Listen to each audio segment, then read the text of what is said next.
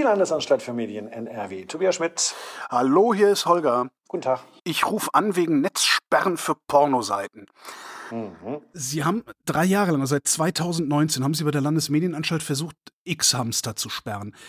2022 oder drei Jahre später hat es erst geklappt. Warum hat das so lange gedauert, wenn Sie das doch so haben wollten? Das nennen wir Rechtsstaat.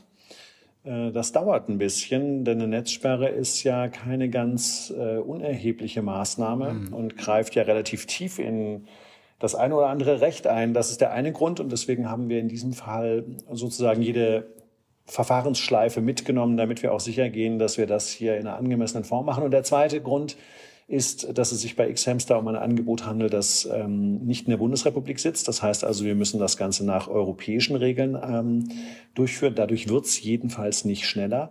Und der dritte Grund ist, dass im Netz ganz allgemein eine sogenannte Haftungsprivilegierung gilt. Das heißt, ich muss mich zunächst an den wenden, der den Inhalt illegaler Art erstellt. Wenn ich an den nicht rankomme, dann wende ich mich als nächstes an den sogenannten Host Provider. Wenn ich an den auch nicht rankomme, dann erst lande ich beim Access Provider, also dem Infrastrukturunternehmen, und erst dann lande ich bei der Netzsperre. Also, das erscheint ähm, etwas Kafkaesk und das ist es vielleicht in manchen Zügen auch, aber es hat auch ein oder zwei ganz gute Gründe, nämlich dass man in so einem Verfahren, vor allen Dingen, wenn es das erste seiner Art ist, so ein Verfahren eben auch aus rechtsstaatlichen Gründen in aller angemessenen Gründlichkeit durchführt. Wenn Sie jetzt mal noch eine andere Seite sperren wollen würden, haben Sie jetzt was gelernt für diesen Prozess? Würde es jetzt noch mal so lange dauern oder haben Sie mittlerweile herausgefunden, wie man das abkürzen könnte? Ähm, ich bin sicher, dass alle Beteiligten das inzwischen schneller können. okay. Warum haben Sie die überhaupt gesperrt? Naja, das ist ja für eine Exekutivbehörde relativ einfach, weil das meine Aufgabe ist. Also der, der Grund ist ein sehr einfacher. Dieses Angebot begeht einen relativ simplen Rechtsverstoß. Äh, das Angebot beinhaltet pornografische Angebote. Die sind an und für sich nicht verboten. Was allerdings in Deutschland vorgeschrieben ist, ist, dass solche Angebote einen angemessenen Jugendschutz haben und das Gesetz schreibt dafür vor, dass dieser Jugendschutz durch ein sogenanntes Altersverifikationssystem erfolgen muss. Das heißt also, ich muss mich einmal mit meinem Alter ausweisen und ich muss zeigen, dass ich über 18 bin. Und nur wenn ein solches System vorgehalten wird, dann entspricht das den rechtlichen Standards. Das ist bei diesem Angebot nicht so. Wie haben die das gemacht? Also ich bin 18, ja. Genau, das ist diese Barriere, über die jeder mittelmäßig talentierte Schimpanse rüberkommt. Ähm, und das reicht nach Auffassung des Gesetzgebers nicht, sondern es muss schon ein ernstzunehmendes Altersverifikationssystem sein. Äh, das ist hier nicht der Fall. Und wenn Sie das nicht haben, dann ist das Angebot insoweit rechtswidrig. Und äh, dann ist es so, dass eine Exekutivbehörde, die wir in diesem Fall sind, also als Medienaufsicht tätig werden, das Angebot untersagen. Wenn diese Untersagung durch den Anbieter nicht befolgt wird, dann ist es unsere Aufgabe, dafür zu sorgen, dass das Angebot auf anderem Wege nicht mehr verbreitet wird. Und die drastischste Maßnahme dafür ist dann die Netzsperre. Aber das ist ja jetzt nicht die einzige Seite. Was ist denn mit, mit all den anderen Seiten, wo ich einfach nur Ja klicken muss? Haben Sie denen wenigstens allen Briefe geschrieben schon? Oh, wir sind dran. Die werden von uns, äh, die haben, die meisten Großen haben bereits Briefe bekommen und die kleineren werden sie auch bekommen und die Großen werden äh, am Ende, denke ich, entweder die, ähm, den Schutz von Jugendlichen und Kindern in den Medien berücksichtigen oder sie werden wahrscheinlich aufs gleiche Schicksal hinauslaufen das Schicksal ist jetzt nicht unbedingt ein so tragisches Schicksal, weil äh, eigentlich nur die deutsche Subdomain, also de.xhamster.com gesperrt ist. Jetzt ist xhamster hingegangen und hat gesagt, na, wir halt doi.xhamster.com. Das hört jetzt nicht mehr auf, oder? Das wird ein Katz-und-Maus-Spiel über Jahre. Ja, ach, wissen Sie, das ist eine interessante Frage. Also erstens ist das natürlich nicht so wahnsinnig überraschend bei einem Unternehmen, das offensichtlich partout das, äh, die Rechtsordnung nicht einhalten will und partout ein Geschäftsmodell zulasten von Kindern und Jugendlichen macht, überrascht es mich jetzt auch nicht, dass sie damit weitermachen. Dadurch steigt jetzt die Achtung dieses Unternehmens in meiner Werteordnung nicht ins Unermessliche, aber das ist vielleicht nicht entscheidend. Also zum einen war das natürlich absehbar und es ist natürlich so, dass wir genau zum Folgefall bereits wieder mit unseren zypriotischen Kollegen im Kontakt sind. Ich gehe auch davon aus, dass das Verfahren wesentlich schneller geht. Ich glaube, stellen sich, stellt sich die Frage, wollen wir das jetzt nach der Katz-und-Maus-Methode machen? Können wir machen. Äh, das wird aber dann dazu führen, dass wir in eine Mechanik geraten, wo ich sagen muss, das kostet uns Nerven. Das Unternehmen X-Hamster kostet das vor allen Dingen viel Geld. Da bin ich mal gespannt, wer das länger durchsteht. Oder wie ich früher schon mal gelernt habe, in einem anderen Job, am Ende gewinnt immer der Regulierer. Oder aber man findet eine andere Lösung und äh, dafür gibt es ja Ansätze, nämlich zum Beispiel, indem man sich mal anguckt, wie läuft es denn im Urheberrecht. Und im Urheberrecht ist es so, dass die ISPs, also die Infrastrukturunternehmen, sich durch eine Selbstverpflichtung bereit erklärt haben, dass sie wenn ein Angebot rechtswidrig ist, nicht nur das Angebot, sondern alle vergleichbaren Seiten gleich mitsperren. Und das finde ich eine ganz interessante Idee. Moment, das heißt, das, das heißt, äh, wenn, wenn, wenn Sie sagen, X-Hamster ist, X-Hamster ist böse, wir sperren das, dann muss äh, Pornhub und wie sie alle heißen sich. Nee, nee, nee, diese Selbstverpflichtungserklärung meint schon das konkrete Angebot, also genau das, was X-Hamster jetzt macht ich nehme exakt das gleiche Angebot und mache nur einen anderen Domainnamen. Okay. Das ist im Urheberrecht bereits gelöst, das Problem. Und da muss ich sagen, wenn das geht, um geistiges Eigentum zu schützen, finde ich das gut. Aber wenn das äh, geht, um geistiges Eigentum zu schützen, müsste es ja eigentlich auch gehen, um Kinder und Jugendliche zu schützen. Sie sagten eben, das Geschäftsmodell von X-Hamster ginge zu Lasten von Kindern und Jugendlichen. Inwiefern? Naja, ich nehme an, dass X-Hamster kein Altersverifikationssystem einrichtet, damit möglichst viele Menschen, die vielleicht ansonsten Kontaktschwierigkeiten mit so einem System hätten, diese Plattform nutzen. Und ähm, wenn man das macht und dabei ein Altersverifikationssystem weglässt, dann gefährdet man damit Kinder und Jugendliche und damit betreibt man das Geschäftsmodell wissend, wir haben Sie ja darüber informiert, zu Lasten von Kindern und Jugendlichen, denn es wäre ja ein leichtes, ein solches System einzuführen. Also das macht ja jede Bank bei sich zur Authentifizierung und die meisten äh, Angebote mit pornografischem Inhalten im Inland machen das auch. Also das wäre jetzt keine größere Schwierigkeit. Es ist auch juristisch nicht sehr schwer zu verstehen. Deswegen nehme ich an, dass es nicht Schusseligkeit ist, warum die Kollegen das nicht eingeführt haben, sondern aller Voraussicht nach äh, oder aller Annahme nach ein rein ökonomisches Interesse. Und ich meine, ich habe nichts gegen ökonomische Interessen. Ich finde sie halt nur dann nicht besonders unterstützenswert, wenn sie damit Gruppierungen, die eher schwächer sind, gefährden und Kinder und Jugendliche gehören nach unserem Rechtsverständnis zu den Schwächeren. Ist denn eigentlich gesichert, dass Kinder und Jugendliche so sehr gefährdet werden, dass man ganze Seiten abschalten muss? Oder ist das eher so eine Art Wandersage, die wir uns gegenseitig erzählen? Das, äh, äh das ist eine gute Frage, die Erste Antwort dazu ist eine ganz naheliegende. Schöne Frage. Fragen Sie doch mal den Gesetzgeber, mhm. denn der entscheidet am Ende, ähm, was sozusagen sein Maßstab ist. Also, aber ich kann die Frage auch aus unserer Sicht beantworten. Nach dem, was wir wissen, nach dem, was uns Experten sagen, ist es schon so, dass der ungebremste Kontakt mit intensiven sexuellen Darstellungen bei jüngeren Kindern und Jugendlichen schon irritierend und auch entwicklungsbeeinträchtigend wirken kann. Dass das möglicherweise jetzt bei einem 17-Jährigen nicht mehr ganz so einschlägig ist, das kann ich mir jetzt auch vorstellen. Ich glaube aber schon, dass eine 10-Jährige, äh, wenn sie unmittelbar beim Nutzen ihres Smartphones mit Sexualpraktiken ähm, konfrontiert wird, die dort gezeigt werden und die ja sehr häufig auch gewalttätig oder zumindest simuliert gewalttätig sind, äh, dass das verstörend ist. Das glaube ich, weiß auch jeder von uns. Also angenommen, Sie hätten Freunde, die sich sowas schon mal angeguckt hätten, fragen Sie die mal. Und ich vermute, die würden Ihnen bestätigen, dass nicht alles, was man da sieht, nun intuitiv dazu geeignet ist, es äh, Zehnjährigen zu zeigen. Aber letztlich machen wir uns aber doch eigentlich was vor, wenn wir sagen, wir machen da Netzsperren drauf, weil wenn irgendjemand sich solches Material beschaffen will, dann wird er das tun. Ja, das glaube ich auch, aber das, äh, da verstehe ich den Zusammenhang nicht ganz. Also bei einer Zehnjährigen, die unmittelbar mit solchen Dingen konfrontiert wird, glaube ich gar nicht, dass die sich das unbedingt beschaffen will sondern ich glaube, dass die, und das ist ja auch die Realität, wissen Sie, solange äh, Kinder und Jugendliche den Zugang dazu ähm, nur über den PC zu Hause hatten, gab es genug Kontrollmechanismen und man musste schon eine gewisse Energie aufwenden, um sich sowas zu besorgen. Und das kann sein, dass das dann für 16-Jährige auch kein Riesenproblem war, auch äh, mit oder ohne Netzsperren. Heute ist es aber so, dass Kinder und Jugendliche ab dem Alter von zehn Jahren mit ihrem Smartphone auf dem Schulhof rumrennen und sich gegenseitig alles zeigen, was nicht bei drei auf den Bäumen ist. Und damit werden sie sehr unmittelbar mit solchen Dingen konfrontiert. Und mindestens diese in Schutz zu nehmen, wäre mal das Erste. Das Zweite ist auch, wissen Sie, der Umstand, dass nicht jedes Gesetz immer zu 100 Prozent durchsetzbar ist, ist für eine Exekutivbehörde jedenfalls keine Ausrede, es nicht mehr anzuwenden. Also das mag so sein. Und es ist auch so, dass mir schon mal ein Fahrrad geklaut wurde, ohne dass der Täter erwischt wurde. Trotzdem hätte ich ganz gerne, dass wir weiterhin bei Fahrraddieben hinterher sind. Also ich wollte damit sagen, ich verstehe Ihren Punkt schon, aber der ist nicht zwingend kausal. Ähm, natürlich kann der Gesetzgeber immer darüber nachdenken, ob Altersgrenzen angemessen sind, ob sich Realitäten verändert haben. Aber wie gesagt, das ist dann, wie das so ist in der Gewaltenteilung, ist das dann seine Tasse Tee. Jetzt haben wir ja noch ein Problem mit der Zehnjährigen. Die hängt im äh, WhatsApp-Klassenchat rum ähm, und da wird ja auch gerne dann mal so Zeug verbreitet. Haben Sie eine Idee, wie man dem Herr werden könnte?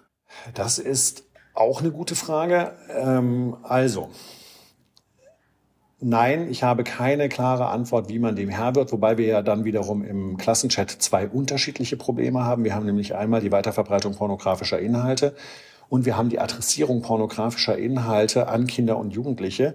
Das ist, wie Sie sicherlich wissen, eine Straftat. Äh, und zwar in der Kategorie Verbrechen, also nicht nur ein Vergehen. Denn damit geraten sie bereits in den Bereich des Cybergroomings, das heißt also die sexuelle Kontaktaufnahme äh, bei Kindern und Jugendlichen erfolgt nicht nur durch Menschen, die sexualisierenden Kontakt aufbauen wollen, also Erwachsene, die zum Beispiel an Kinder rankommen wollen, was natürlich eine sehr schreckliche Art des Verbrechens ist, sondern das erfolgt bereits durch die Konfrontation mit sexualisierten Inhalten, die sie zum Beispiel im Chat zur Verfügung stellen. Ja gut, wenn ich das mache, aber wenn die das untereinander machen, weil irgendwer kommt ja immer ran, das meine ich. Ne? Also das ist aber übrigens super, dass Sie das ansprechen. Das ist ein Riesenproblem, jedenfalls juristisch gesehen, denn wenn Sie sich gegenseitig sexualisierte Inhalte äh, überstellen und Sie sind über 14, laufen Sie nach der aktuellen Rechtslage Gefahr, sich ähm, ähm, strafbar zu machen. Und zwar in der Kategorie Cybergrooming slash Verbrechen. Das ist in der Praxis ein ziemliches Problem, weil wir in dieser, in dieser ähm, in diesem Sachverhalt meinen, meint der Gesetzgeber natürlich vor allen Dingen die Kontaktaufnahme von Erwachsenen gegenüber Kindern, die wir auf jeden Fall unterbinden wollen und müssen. Das Gesetz ist aber so formuliert, dass die zur Verfügungstellung sexualisierter Inhalte untereinander, je nachdem, was es für Inhalte sind, auch bereits strafbar ist. Und ich glaube, dass viele der Kinder und jugendlichen Täter das gar nicht wissen, ähm, dass sie sich hier auf recht dünnem Eis bewegen. Nun muss man ein bisschen unterscheiden, was das für eine Art von Inhalt ist. Also ganz so einfach ist es nicht. Und das war wahrscheinlich auch nicht die Intention Ihrer Frage, sondern Sie wollten, glaube ich, darauf hinaus, ob es denn realistisch ist, dass man Kinder und Jugendliche von solchen Inhalten frei hält. Nein, ist es nicht. Die Realität ist so, wie sie ist. Aber ich glaube, es macht schon einen Unterschied, ob ich die Verfügbarkeit solcher Inhalte vollkommen beliebig gestalte und dabei spielt eben das Thema Alter schon eine Rolle. Ähm, oder ob ich sage, ja, wer sich nun unbedingt mit solchen Inhalten versorgen möchte, wird das wahrscheinlich schaffen, so wie man das früher schon schaffte, als man halt den Ausweis für die Videothek erschummeln musste. So, das soll es ja damals auch schon gegeben haben und so ist das natürlich heute auch und das Internet erzeugt eine andere Realität. Aber, und ich glaube, das ist wichtig, wir reden hier nicht so sehr, oder ich persönlich rede jetzt nicht so sehr über den 17-Jährigen, der, das verfolge ich die Legelata auch, aber das, was mir äh, sozusagen eher am Herzen liegt, neben der Aufgabe, die ich zu erfüllen habe, sind eben wirklich Kinder und junge Jugendliche. Und ich glaube, dass deren Bedürfnis, sich damit sozusagen zu versorgen sollte, von denen selbst entstehen und nicht von außen herangetragen werden und beliebig verfügbar sein. Jetzt habe ich ganz persönlich ein Problem mit Netzsperren. Das ist nämlich ein Zensurinstrument. Ne? Wie kann ich eigentlich sicher sein, dass Sie mir nicht auch sonst irgendwelche Informationen vorenthalten, die Ihnen oder sonst wem nicht gefallen? Oppositionelle Meinungen beispielsweise. Ich weiß, ist ein bisschen zugespitzt jetzt, aber. Nö, Hauch von. Aber es macht ja nichts. Ich ahne was, auch da ahne ich, was Sie meinen und würde mir jetzt den Teil der allgemeinen juristischen Belehrung ersparen, dass es schon deswegen keine Zensur ist, weil die Zensur der Eingriff in Inhalte vor ihrer Ausstrahlung ist. Äh, das haben wir ja hier im vorliegenden Fall nicht. Also die klassische Zensur setzt sowieso an einem anderen Punkt an. Ähm, das ist aus also ich verstehe Ihr, Ihr, ähm, Ihr Bedenken insoweit, als dass ich auch sagen muss, ich bin kein Fan von Netzsperren. Ich finde das Unterbinden von Inhalten dem Grunde nach nicht erstrebenswert. Bei uns draußen vor der Tür steht der Meinungsfreiheit verpflichtet und das meinen wir auch so. Ähm, jetzt haben wir hier allerdings zwei Dinge, die wir zumindest mal mit einpreisen können in unsere, wie soll ich sagen, gesellschaftspolitisch-moralische Bewertung. Der erste Punkt ist, der Inhalt ist gar nicht verboten. Die Netzsperre erfolgt, weil der, das Unternehmen ein Geschäftsmodell betreibt, bei dem es partout eine Sicherung für Kinder und Jugendliche nicht einzieht, die extrem einfach zu realisieren wäre und mit deren Bestehen dieser Inhalt weiterhin frei verfügbar wäre. Das heißt, der Inhalt ist nicht Auslöser unserer Maßnahme, sondern das fehlende Jugendschutzsystem. Das ist der erste Punkt. Und der zweite Punkt, wenn man über den hinwegkommen wollte, über den ersten, dann kommt man zu dem Punkt, dass man sagen muss, ja, ich verstehe, was Sie meinen. Und ginge es jetzt hier um meinungsbildungsrelevante Inhalte im klassischen Sinne, würde ich sagen, ich hätte noch dreimal länger drüber nachgedacht als so schon. Ich bin nicht ganz sicher, ob die optisch intensive Darstellung von Gangbang so wahnsinnig meinungsbildungsrelevant ist. Also in, wie soll ich sagen, das beginnt bereits damit, dass der Sprachanteil dieser Formate erstaunlich gering ist. Äh, und deswegen glaube ich nicht, dass wir in diesem Fall tatsächlich im sozusagen demokratiegefährdenden Bereich eine Netzsperre umsetzen, sondern es ist eben ganz profan. Das ist ein Geschäftsmodell zulasten von Kindern und Jugendlichen, bei denen eine einfache gesetzliche Vorgabe nicht erfüllt wird. Und wenn die erfüllt würde, dann darf ich das auch wieder. Das gibt's relativ oft. Gesetzliche Vorlagen müssen Sie als Medienunternehmen in vielerlei Hinsicht erfüllen. Es mag sogar Sender geben, die ohne Lizenz senden und deswegen jetzt nicht mehr senden. Sie haben eben gesagt, Sie sind nur ausführendes Organ. Äh, Sie sind selbst kein Fan von Netzsperren. Und letztlich benutzt der Gesetzgeber Sie ja, um ja, ein soziales Problem mit Technik zu lösen. Wie würden Sie es lösen, ohne zu solchen, ja, fast drakonischen Mitteln zu greifen? Ich wäre, ich fände es überlegenswert, wenn der Gesetzgeber der Medienaufsicht für einen solchen Fall andere Instrumentarien an die Hand geben würde. Neben der Frage Medienkompetenz, Aufklärung und so weiter, darauf komme ich gleich noch. Aber was die Rechtsdurchsetzung angeht, also wissen Sie, ich bin schon ein Freund davon zu sagen, ähm, Freiheit ist etwas, was am Ende nur funktioniert, wenn grundsätzlich ein paar Regeln eingehalten werden. Das ist jedenfalls für mich einer der klaren, klar erkennbaren Unterschiede zwischen Freiheit und Sozialdarwinismus. Ähm, und Regeln bedeuten eben, Regeln müssen zur Not auch durchgesetzt werden können. Regeln werden durch einen demokratisch legitimierten Gesetzgeber festgelegt. Das finde ich eigentlich eine ganz coole Idee. So, die werden dann durchgesetzt und zur Durchsetzung kann man natürlich verschiedene Instrumente anwenden. Nun ist es so, dass die Medienordnung in ihren Durchsetzungsinstrumenten, ich möchte sagen, etwas übersichtlich ist. Also nehmen wir mal ein einfaches Beispiel. Neun Live-Gewinnspiele. Auch ein schönes Beispiel. Stellen Sie sich mal vor, dass die Medienaufsicht im Jugendschutz äh, statt der Netzsperre oder vor der Netzsperre die Möglichkeit hätte, ähm, Banken oder Kreditkartengesellschaften das Geschäft mit solchen Unternehmen zu untersagen. Wenn ich veranlassen könnte, dass ähm, Kreditkartenfirmen derartige Plattformen nicht mehr versorgen dürfen, dann komme ich nicht bis zur Netzsperre. Und ich bin, in, ich bin sicher, dass wenn ich der Follow-the-Money-Logik folge, dann kriege ich das Problem auch ganz schnell gelöst. Man könnte auch darüber nachdenken, ob man unter Umständen einen ordentlichen Ordnungsgeld- oder Bußgeldkatalog ansetzt, der sehr gerne äh, an die Gewinnabschöpfung anknüpft. Und ich würde sagen, wenn ein Unternehmen einen ganz klaren Rechtsverstoß begeht, und das haben wir ja hier, das werden Sie ja wahrscheinlich ähm, auch so sehen, dann wäre es natürlich auch eine Variante, dass man sagt, na gut, dann machen wir das so, dann wird eben der Gewinn dieses Unternehmens abgeschöpft und äh, da könnte ich mir vorstellen, dass man wahrscheinlich schneller zum Ziel kommt als jetzt. Aber dieses Instrument haben wir nicht. Da bräuchten Sie aber doch auch ein Verfahren, weil Sie werden da jetzt nicht sitzen und sagen, so, ihr dürft jetzt keine Geschäfte mehr, also ihr Kreditkartenfirma dürft jetzt keine Geschäfte mehr machen, sondern das muss ja dann auch ein rechtsstaatliches Verfahren werden. Ansonsten ja, natürlich, ja natürlich. Ich, ich, mache alles immer nur in rechtsstaatlichen Verfahren. Das ist sowieso klar. Ihre Frage war ja, was gibt es für Alternativen zur Rechtsfolge rechts, äh, äh, der Netzsperre? Und ich würde sagen, Vielleicht braucht man die auch weiterhin als Ultima Ratio. Und ich finde, als Ultima Ratio taugt sie auch. Aber was in der Tat ein Problem ist, ist ähm, die Eskalation zwischen wir schreiben einen bösen Brief und der Netzsperre, da ist nicht arg viel dazwischen. Und das ist natürlich ein bisschen bedauerlich, weil man dadurch relativ schnell, also relativ schnell, Sie haben es ja selber gesagt, nach drei Jahren, aber man kommt dann eben doch zu dieser absoluten Ausnahmemaßnahme, wo ich sagen würde, also wenn Sie mich als Exekutivbehörde fragen, ich nehme sehr gerne noch zwei mildere Mittel, wenn der Gesetzgeber sie mir gibt und versuche die erstmal, und ich glaube, Mittel, die an, äh, an dem Bereich, im Bereich Finanzen anknüpfen, sind für solche Geschäftsmodelle das mag jetzt bei Rechtsradikalen im Netz nicht helfen, aber bei solchen Geschäftsmodellen wäre das mit Sicherheit äh, effizient. Sie sagten eben den Begriff Aufklärung. Hilft das bei der Zehnjährigen, die Sie eben äh, genannt haben? Also bei dem 17-Jährigen ist es egal, bei dem 14-Jährigen äh, hilft es sogar der Aufklärung, aber bei der Zehnjährigen, wie klärt man denn da auf? Ist das überhaupt denkbar? Oder wen klären Sie auf? Klären Sie die Zehnjährige auf oder haben wir vielleicht versäumt, die Eltern der Zehnjährigen aufzuklären? Ganz sicher. Ähm, ohnehin eine schöne Frage in einer Gesellschaft, in der wir äh, ja auch gerade zum Thema Pornografie eigentlich, möchte sagen, etwas ambivalentes Verhältnis haben, wenn ich das richtig mitbekomme.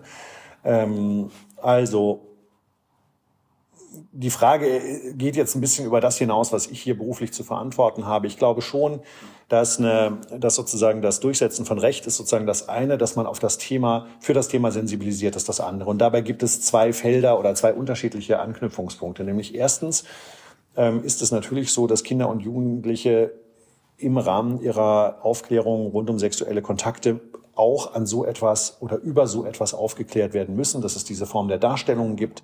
Und ich glaube, dass Schulen wie Eltern klar sein muss, Kinder und Jugendliche heute können, wenn sie das wollen, weil es eben so ist, wie es ist, alles sehen. Da sind Generationen vorher, ich möchte sagen, etwas behutsamer rangeführt worden.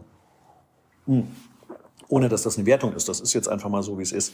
Und das Zweite ist, der Tat ist sozusagen die Frage, wie, wie informiere ich mein Kind als Eltern darüber, dass es das gibt und wie gehe ich damit um, was, was sage ich meiner zehn- oder elfjährigen Tochter zu dem Umstand, dass es eben sein kann, dass auf dem Schulhof ein äh, Siebtklässler auf sie zukommt und sie unmittelbar mit Bildern konfrontiert, die sie nicht einsortiert bekommt. Und das ist natürlich die Aufgabe von Eltern und von Schule. Das ist das, was man so schön Medienkompetenz nennt, wobei das vielleicht auch ganz einfach Lebenskompetenz ist.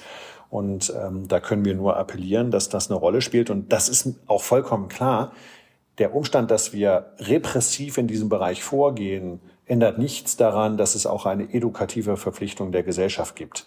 Aber umgekehrt finde ich den Hinweis darauf, dass doch Aufklärung so wichtig wäre, ist kein tauglicher Grund dafür, die Repression auszusetzen.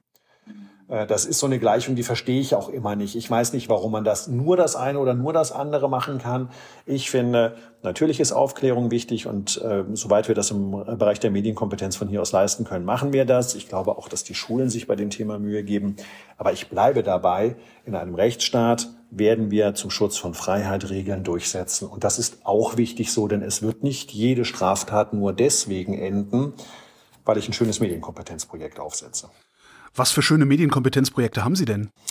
Also in diesem Bereich sind wahrscheinlich die Projekte, die am wichtigsten sind bei uns. Erstens äh, das Projekt Medien Scouts. Medien Scouts ist deswegen so ein gutes Projekt, weil es äh, auf dem Grundsatz basiert, dass wir Schülerinnen und Schüler ausbilden, die dann wiederum für die anderen Schülerinnen und Schüler als Ansprechpartner zur Verfügung stehen. Und wir haben ganz gute Erfahrungen damit gemacht, dass sich gerade 14-Jährige vielleicht bei ein paar Sachen lieber Rat holen oder lieber einen Rat geben lassen von jemandem, der auch 14 oder 15 oder 16 ist, als von einem Behördenleiter, der eine Holzpapier bedruckte Broschüre aushändigt. Das ist jedenfalls ein Erfahrungswert. Und das zweite Angebot, das ich persönlich, glaube ich, ist mein, eines meiner, so muss man das ja korrekterweise sagen, Lieblingsangebot ist das Angebot äh, fragzebra.de, äh, weil dort die Möglichkeit besteht, dass jeder und jede, egal wie er schreibt oder denkt, uns fragen kann. Und er bekommt nicht einen Hinweis darauf, dass es dafür eine total tolle ähm, Website gibt, wo er nach acht Stunden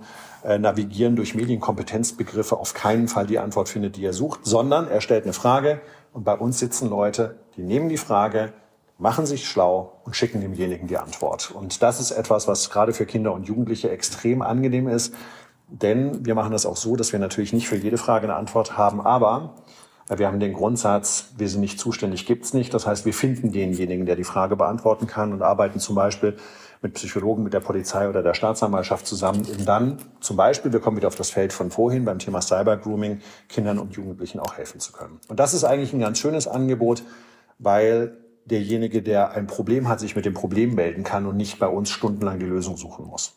Ich habe Ihnen eben so zugeworfen, neun Live-Gewinnspiele. Was mir auffällt, ist, es sieht so aus, als wären die Landesmedien anscheinend bei dem Thema Pornografie im Internet sehr, sehr akribisch und sehr dahinterher. Ähm, aber bei sowas wie neuen Live-Gewinnspielen erscheinen sie mir wie so ein zahnloser Tiger. woher, woher kommt das? Das ist eine merkwürdige Interpretation. Also das, was ich gehört habe, was man bei Pornhub oder X-Hamster sehen kann und das, was ich bei einem neuen Live-Gewinnspiel sehe, da würde ich doch Nuancen von Unterschieden erkennen wollen. Die Regeln, was im, äh, also eine Erklärung für Ihre Beobachtung kann sein, dass die Regeln für den Online-Bereich und für den TV-Bereich unterschiedlich sind, wobei die Regeln für den linearen Fernsehbereich eher strenger sind.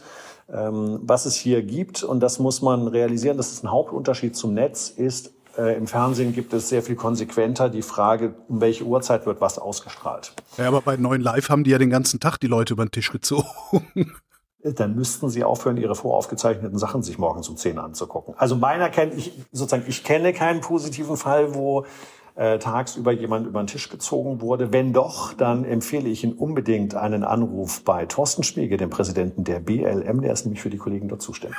Tobias Schmidt, vielen Dank. Ich danke Ihnen. Das war Holger Ruf dann für diese Woche. Nächste Woche reden wir dann wieder über Medien und bis dahin gibt es über Medien zu lesen auf übermedien.de.